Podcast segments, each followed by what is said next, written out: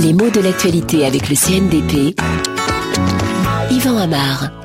C'est aujourd'hui que commence la dispersion de la collection d'œuvres d'art réunies par Yves Saint-Laurent et Pierre Berger. Alors est-ce qu'on va vraiment la disperser, cette collection? Pourquoi une dispersion? Est-ce que ça veut dire qu'elle va être répandue, semée à tout vent?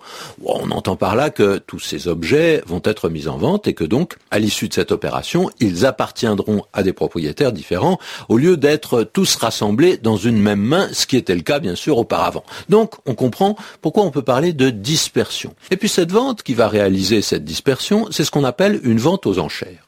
Vente aux enchères, une expression courante, presque un mot composé d'ailleurs, parce qu'on dit toujours euh, le mot tout d'un trait, qui recouvre une réalité commerciale particulière, qui a son histoire, qui a ses règles et qui a ses rites, bien entendu.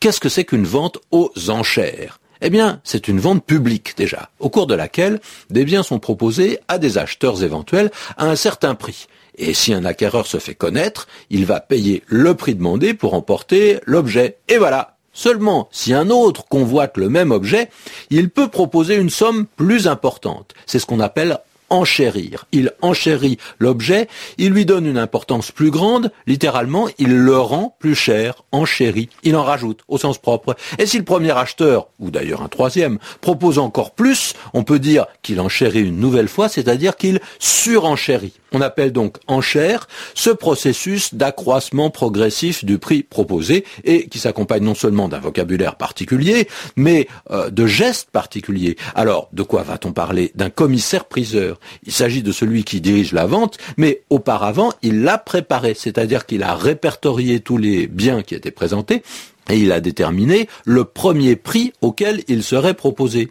On parle également d'adjudication pour déterminer l'attribution définitive de l'objet mis en vente.